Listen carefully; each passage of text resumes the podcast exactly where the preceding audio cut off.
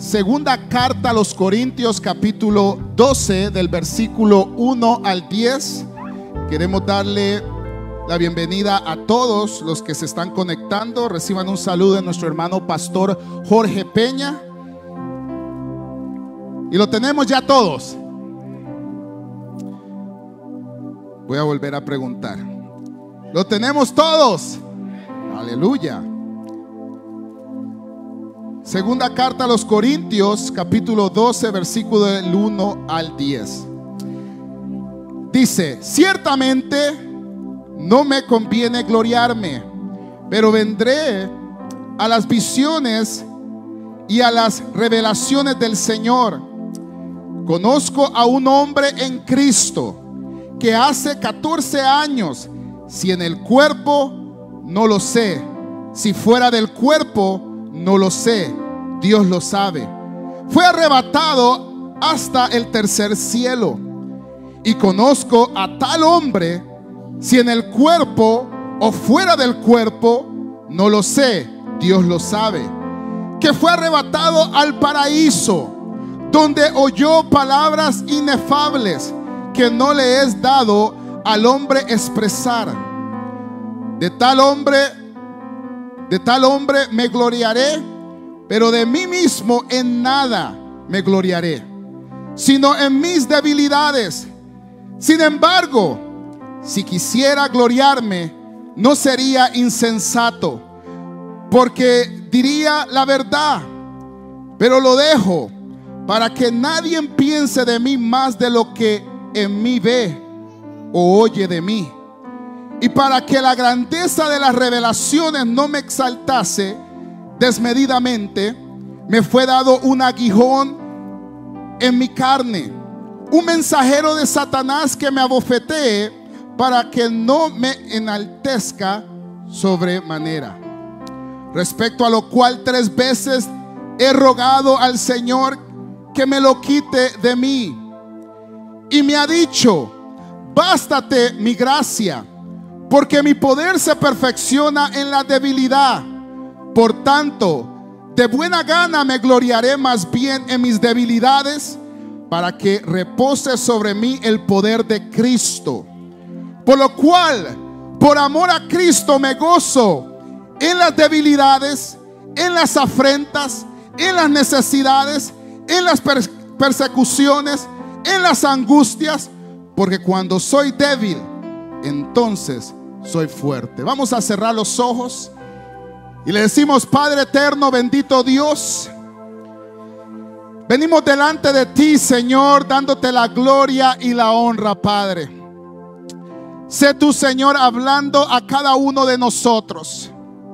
Tú conoces la necesidad de tu pueblo y la necesidad nuestra también.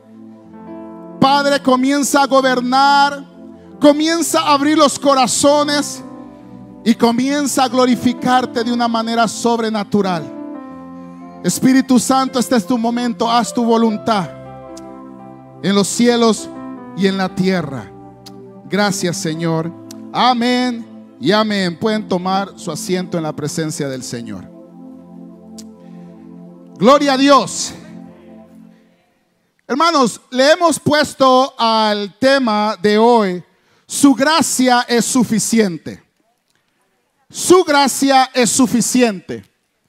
Y cuando nosotros vemos como Dios siempre ha tratado con el hombre en la Biblia, vemos que Dios trata con el hombre por medio de pactos.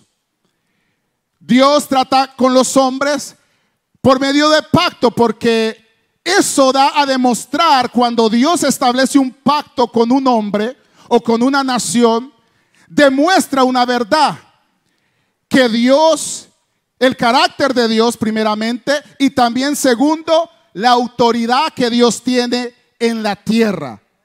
Amén. So cuando Dios hace un pacto con la nación, una nación, como lo hizo con Israel, y Dios hace un pacto con un hombre, eso demuestra su carácter, que él está en lo serio, que él está, él no está jugando, él en realidad quiere hacer un bien a esa persona. Y cuando Él hace un pacto con una nación, igualmente, Él se está comprometiendo con esa nación de que Él va a ser su Dios y que todo lo que Él promete en ese pacto, Él lo cumple si esa persona o esa nación hace lo que Él dijo. Una de las cosas que debemos de entender es que hoy en día es fácil que las personas piensen que pueden hacer un pacto con Dios. La gente dice, yo voy a pactar con Dios. Yo voy a hacer un pacto con Dios. Y eso en realidad hay veces se oye como muy religioso o muy súper espiritual. Pero en realidad si nosotros notamos, es Dios el que hace el pacto con el hombre, no el hombre con Dios. Porque en realidad, hermanos, nosotros los hombres no tenemos nada que ofrecerle a Dios.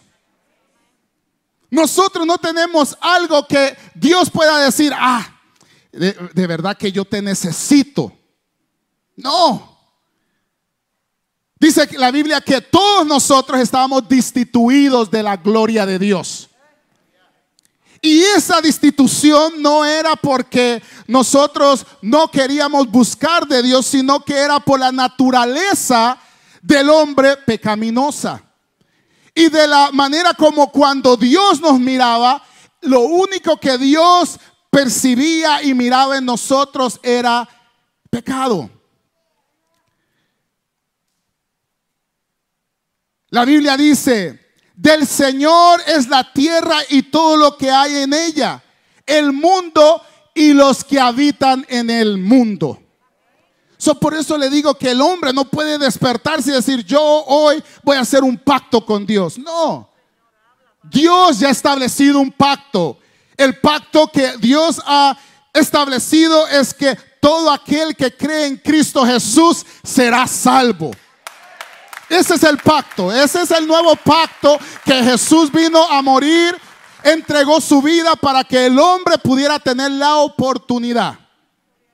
Entonces de ahí usted ya no puede hacer otro pacto que usted se invente. Ya está establecido. Y estuvo establecido, hermanos, y fue firmado con sangre. Es lo mejor. En todo esto el hombre debe de aprovechar la oportunidad que Dios le permite de ser parte del pacto divino. En esta porción que nosotros leímos es una porción que me agrada mucho. La primera vez que la escuché, la escuché aquí cuando nuestro pastor general Mario Vega estaba predicando en, en una conferencia de líderes. Y me ministró tanto, hermanos, porque habla de una realidad, una realidad de todo el ser humano, pero también una realidad de todo creyente. No solamente Pablo abre su corazón a los lectores y él habla de las grandezas que él ha experimentado en Jesucristo. Porque él habla de que hace 14 años, 14 años, eh, Pablo estaba en Arabia cuando él se convirtió, él se, fue de Damasco escondido porque lo querían matar y fue a Arabia. Y allá en Arabia estuvo por 14 años. Y yo me imagino que en ese tiempo él estaba orando, él estaba buscando, de, él quería saber quién era ese, ese ser divino que se le había presentado cuando él iba a ir a asolar a los cristianos a Damasco. Y cómo es que él tuvo ese, cambio de, su manera de pensar, su manera de, de sentir y su manera de actuar. ¿Quién fue el que pudo hacer eso en su corazón? Entonces él habla de las experiencias que él tuvo con el Señor. Y en medio de ese encuentro maravilloso, él reconoce también otras cosas. Porque él habla de sus afrentas y debilidades que él le llama aguijón. Ahora, usted sabe qué es un aguijón. Aguijón es algo que tiene una punta, o más bien se lo voy a describir de esta manera. Eh, las avispas, las avispas tienen un aguijón. So, cuando las avispas se sienten eh, como que alguien les quiere hacer algo, ellas reaccionan y le pican a usted. El aguijón de la avispa se queda en su piel. Y entonces la avispa se va, o usted la mata o lo que sea. Y la avispa vuelve a tener otro aguijón, le crece otra vez un aguijón. Pero el aguijón que tenía fue usado para usted. ese es el aguijón. So, Pablo decía que esa situación que él vivía era como un aguijón, algo que continuamente lo estaba estorbando, lo estaba molestando. Si usted lee el capítulo 11 y el capítulo 12, e, es interesante porque él inicia em, demostrando sus logros en el Señor. ¿Y por qué él estaba como demostrando sus logros en el Señor? Porque en Corintio había llegado un grupo de personas que descreditaban los logros y el apostolado del apóstol Pablo. Le, decían a los de Corintios que el apóstol Pablo no era un verdadero apóstol y que no le hicieran caso a él. Porque en realidad Pablo no es un apóstol, si él no anduvo con Jesús. Y esa es una de las características de un apóstol de Cristo, es que anduvo con Jesús, caminó con Jesús. Entonces ellos decían que el apóstol Pablo no era. Entonces cuando Pablo oye eso, él comienza a abrir su corazón a la iglesia de Corintio, diciéndole los logros que él había tenido y él había experimentado en el Señor. Pero después él comienza como, como a balancear la situación y comienza a describir su incapacidad como ser humano y su bajeza. Y termina con lo que todos nosotros debemos de entender y reconocer. Que en esa debilidad y en esa bajeza, aquel que ha creído en Jesús, aquel que ha tenido encuentros con Jesús, puede pasar por una gran tribulación como Pablo las pasó y las estaba pasando, pero siempre recibirá el consuelo de Dios por medio del Espíritu Santo siempre recibirá ese consuelo. Yo no sé si usted le ha pasado, pero usted está, digamos, usted se identifica con esos versículos cuando David dice, aunque ande en valle de sombra y de muerte, usted, usted se identifica porque usted quizás está así también. Usted está pues volando bajo. Y ni el hermanito lo que le está hablando de esto y usted no se motiva. Pero viene en la oración, en la angustia suya, viene una palabra del Señor a su vida. Y usted es reanimado. Usted comienza a ver lo que era un problema, lo comienza a ver con unas maneras como solucionarlo. Usted comienza a ver lo que es un caos en su familia. Lo comienza a ver como algo que Dios puede mover montañas para glorificarse ahí. Mire lo que dice el versículo 7. Y para que la grandeza de las revelaciones no me exaltase, digamos, las cosas que él había experimentado. Dígame, nadie aquí puede venir a decir que ha sido arrebatado y, se lo llevaron a un paraíso. Digamos, las experiencias que Pablo describe en este capítulo son experiencias poderosas. Digamos, él estuvo en un lugar donde dicen que lo que hablaban eran palabras inefables. Digamos que ni hombre, ni mujer, nadie podía expresar porque eran unas palabras sobrenaturales que ya él en la carne, él no, no podía decirlas. Esas experiencias, hermanos, puede hacer que alguien venga y diga, no, yo he tenido esas experiencias con el Señor, entonces yo soy bien fortalecido en el Señor.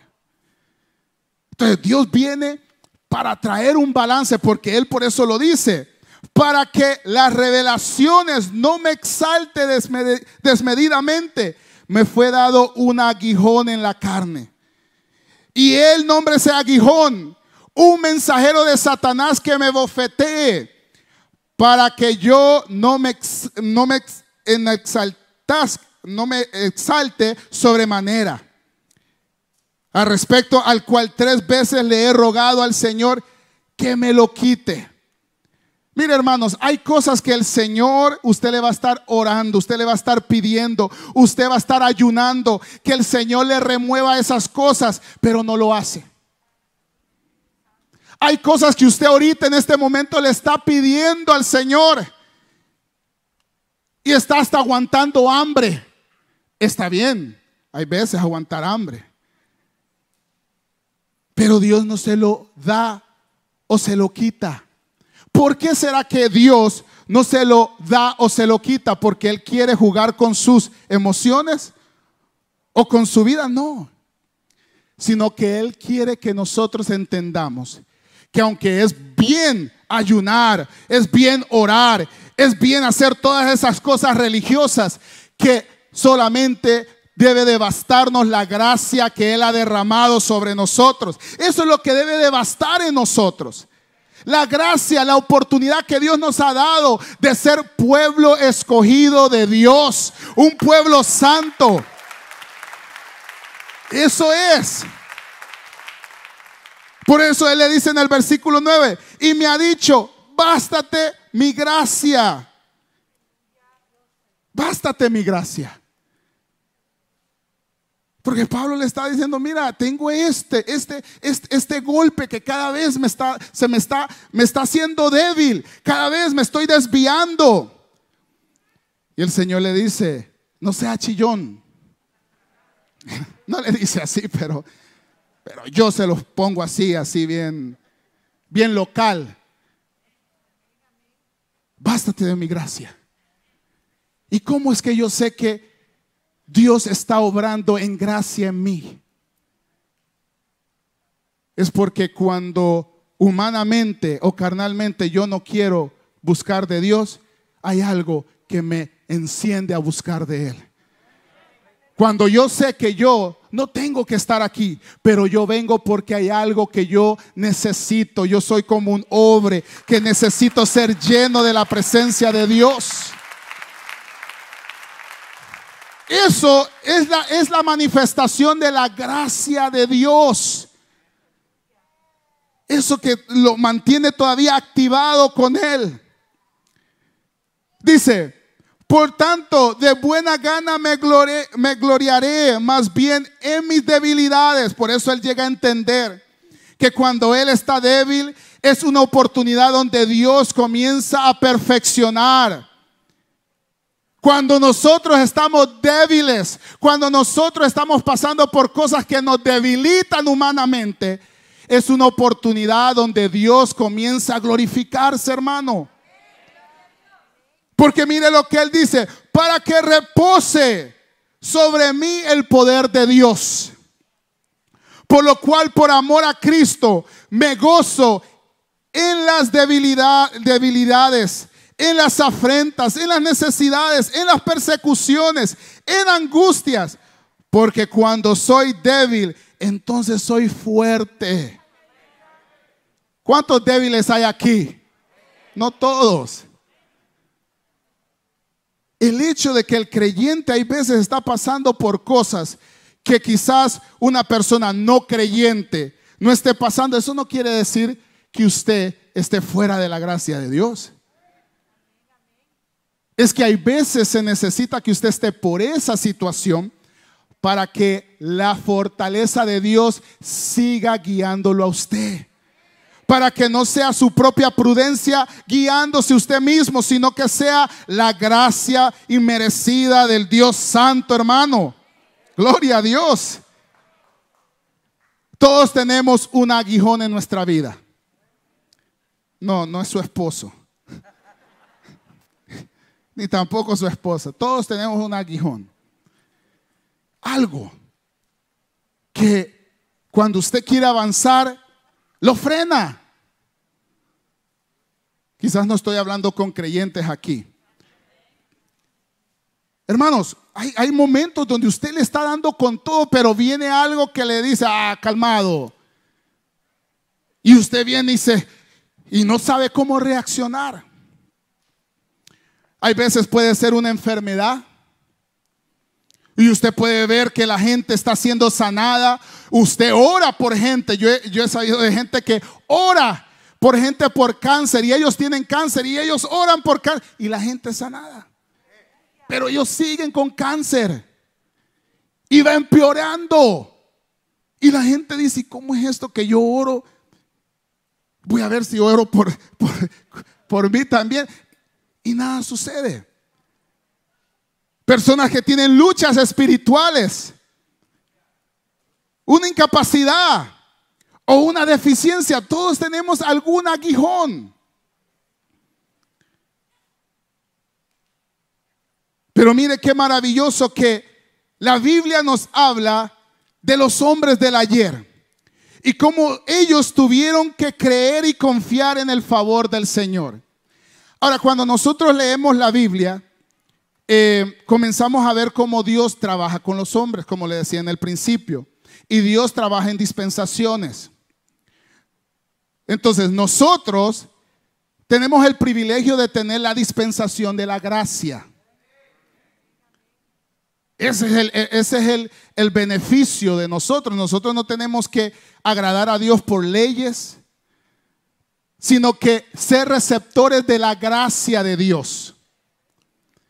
Pero vemos como estos hombres, aunque anduvieron en diferentes dispensaciones, creyeron y confiaron en la gracia del Señor o en el favor del Señor. Y que ellos creyeron que era mayor que sus debilidades. Ahí tenemos a un Abraham que no tenía heredero, que no tenía nadie que podía dejar para heredar toda la fortuna que Dios le había dado y se desesperó. Y una de las muestras de su desesperación fue que se fue a meter con Agar. Y cuando él vio que la situación se le puso color hormiga, se dio cuenta que esa no era la voluntad del Señor. Y siguió esperando, porque su esposa no podía tener hijos.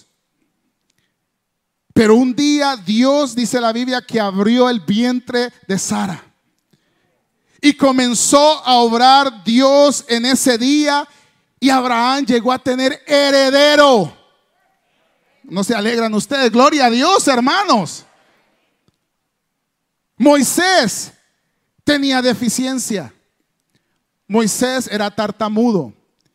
Y aunque Moisés estuvo en Egipto, fue criado en Egipto y Moisés disfrutó y tuvo el privilegio de tener altos o, profesores con mucha capacidad, esa, ese problema de ser tartamudo nunca se le quitó. Pero un día, cuando él salió huyendo, Dios se le presenta por medio de una zarza. Y cuando Dios le hace el llamado de ser el líder, el que iba a sacar a su pueblo oprimido de Israel, de Egipto, disculpe. Viene Moisés y se pregunta, pero para hacer eso tengo que ir a hablar con Faraón. Es como que uno de nosotros fuera a hablar con el presidente o un gobernante. Muchos de nosotros quizás no tenemos ese problema de ser tartamudos, pero en ese momento usted comienza a gaguear palabras. Y es por los nervios.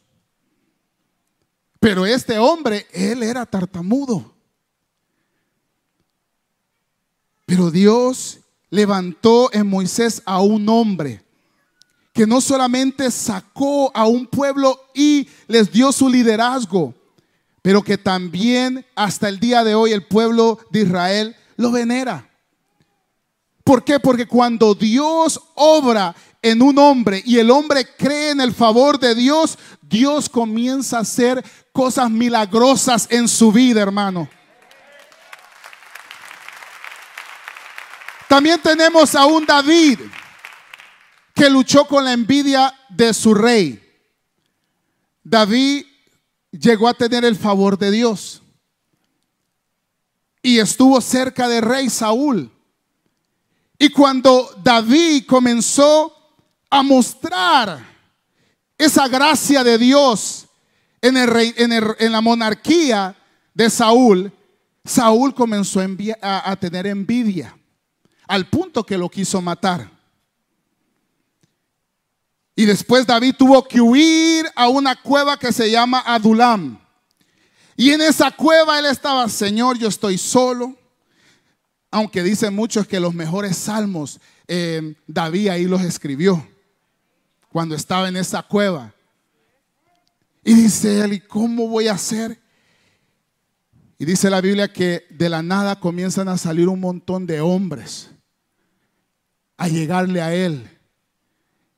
Y todos estos hombres eran los endeudados, los, los más corruptos de, de Israel, los dejaron ir y ellos fueron a buscar a David.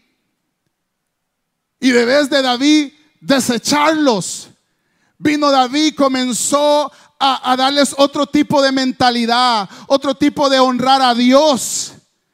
Tal así como Jesucristo ha hecho con nosotros, que debes de desecharlos, hermano.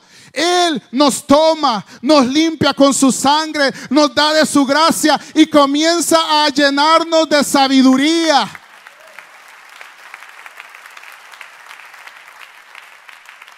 Y hoy vemos a Pablo, que muchos historiadores dicen que él sufría de una enfermedad en los ojos. Pudiera ser ese el aguijón de Pablo, la Biblia no lo dice. Pero nos damos cuenta que en medio de ese afán del hombre, él puede buscar a Cristo de todo corazón. En medio de esa angustia, de ese aguijón que te está atormentando, hay uno que es mayor que ese aguijón. Hay uno que te dice, no necesitas ser fuerte para recibir de mi gracia. No necesitas ser una persona que te crees fuerte delante de la gente para ser victorioso. Solo necesitas recibirme, entregar tu corazón a mí y yo comenzaré a perfeccionar algo en ti.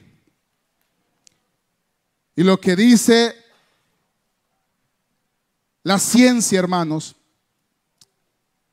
que no es imposible, para el Señor es posible. Si la ciencia le puede decir, no, usted tiene un cáncer terminal. Usted tiene un tumor en su cabeza. Usted tiene esto. Usted tiene lo otro. La ciencia le puede decir esas cosas. Pero hay uno que está sobre la ciencia. Y ese es Cristo Jesús. Gloria a Dios. Lo, que hace, que hace difícil a los gobernantes poder gobernar naciones, para Él no lo es. Mire, si estos gobernantes, ahorita los que se están dando, si ellos debes de, tener, debes de aplicar o aferrarse más a la sabiduría humana, comienzan a leer la sabiduría que Dios ha dejado, comenzarán a gobernar diferente. Pero el hombre se cree sabio en su propia prudencia. Por eso él le dijo a Pablo y nos dice hoy a nosotros, el valor más grande que todo creyente tiene es haber sido elegido como un vaso para que la gracia de Dios fuera derramada en nuestras vidas. Ese es el mayor gozo que el hombre tiene, el creyente tiene, hermanos, de que nosotros hemos sido llenos de la gracia de Dios. Que toda debilidad, toda afrenta, toda tribulación, hermanos, no nos debilita hasta la muerte, sino que Cristo nos fortalece y nos conducirá, hermanos, a ver cosas mayores de las que Él hizo, hermanos. La Biblia dice, diga el débil, fuerte soy en el Señor. ¿Cuántos débiles hay aquí? Un poquito más ahora. Aquí no, aquí no hay hermanos, sabelo todos. Aquí en la iglesia no hay gente sabelo todo. Aquí habemos gente limitada también. Pero que hemos entendido que la sabiduría del Señor es la que nos guiará a mejor destino. Aquí no habemos o habemos personas fortalechudas, como dicen algunos.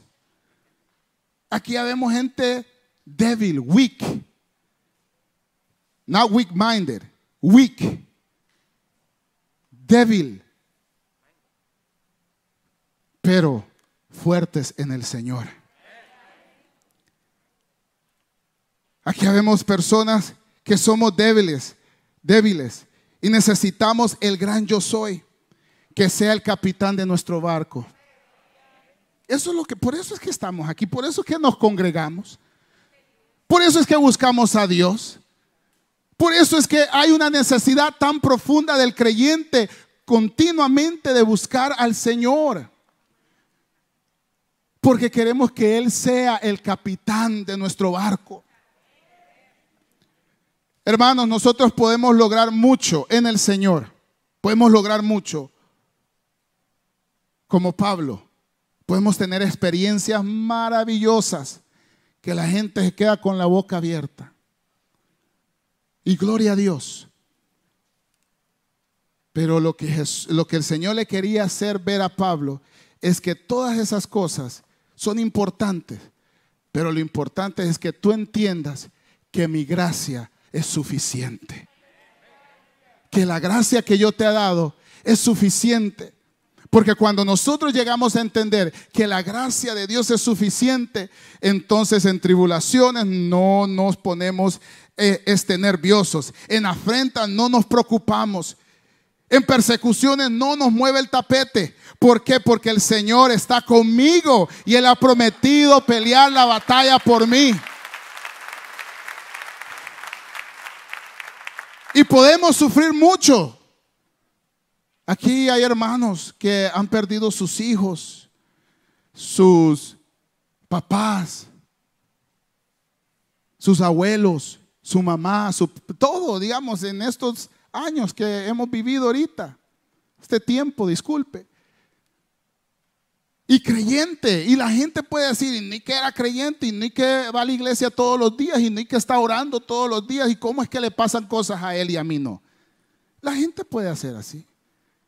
Puede decirle eso y usted puede comenzar a pensar que no, a saber si de verdad lo que yo he creído es verdad.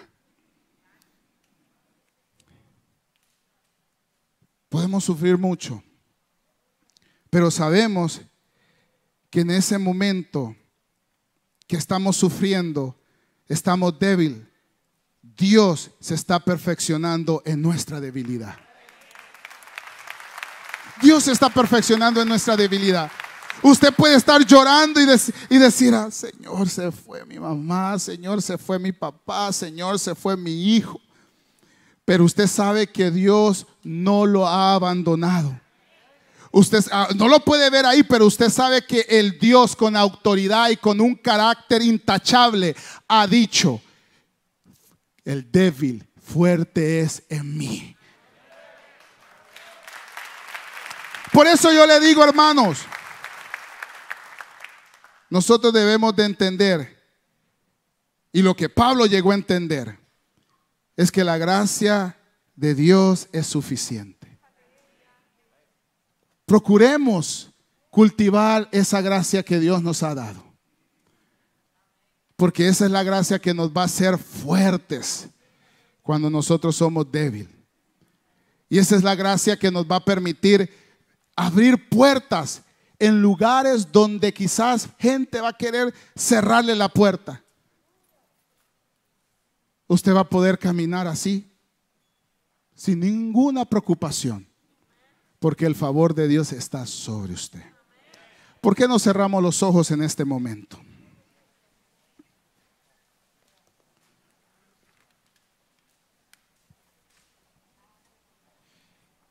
Este es un buen momento que usted puede meditar sobre su vida. Y es que la gracia que Dios ha prometido, prometido darle a aquellos que creen en Cristo Jesús, no es una gracia que lo va a librar de problemas, sino es una gracia que le va a dar vida eterna y le va a dar la seguridad que sea en lo bueno y en lo malo, usted va a poder decir, bendito sea el nombre de Jehová. Donde hay duelo, usted sabe que el Señor es su consolador. Donde hay problemas en la familia, usted puede decir, el Señor es mi bandera. Porque esa gracia especial, esa gracia divina está sobre usted. Yo quisiera hacer un llamado muy breve. Si usted escuchó el mensaje de hoy y quiere entregarse a Jesucristo, recibir, ser parte de aquellos que recibimos esta gracia de Dios, puede levantar su mano en esta hora y quiero orar por su vida. ¿Por qué no lo hace en esta hora? Si usted quiere recibir esta gracia del Señor, esa gracia que va de continuamente fortaleciéndolo a usted en medio de aflicciones, en medio de aguijones que la vida trae. Este es el momento. Si usted quiere entregar su vida a Cristo, ¿por qué no levanta su mano en esta hora? Queremos orar por su vida. Quiero orar por su vida. ¿Por qué no lo haces? Si también te quieres reconciliar, si quieres reconciliarte en esta tarde, este es el momento, el momento de poder ser receptor, poder de nuevamente vivir bajo esa gracia divina.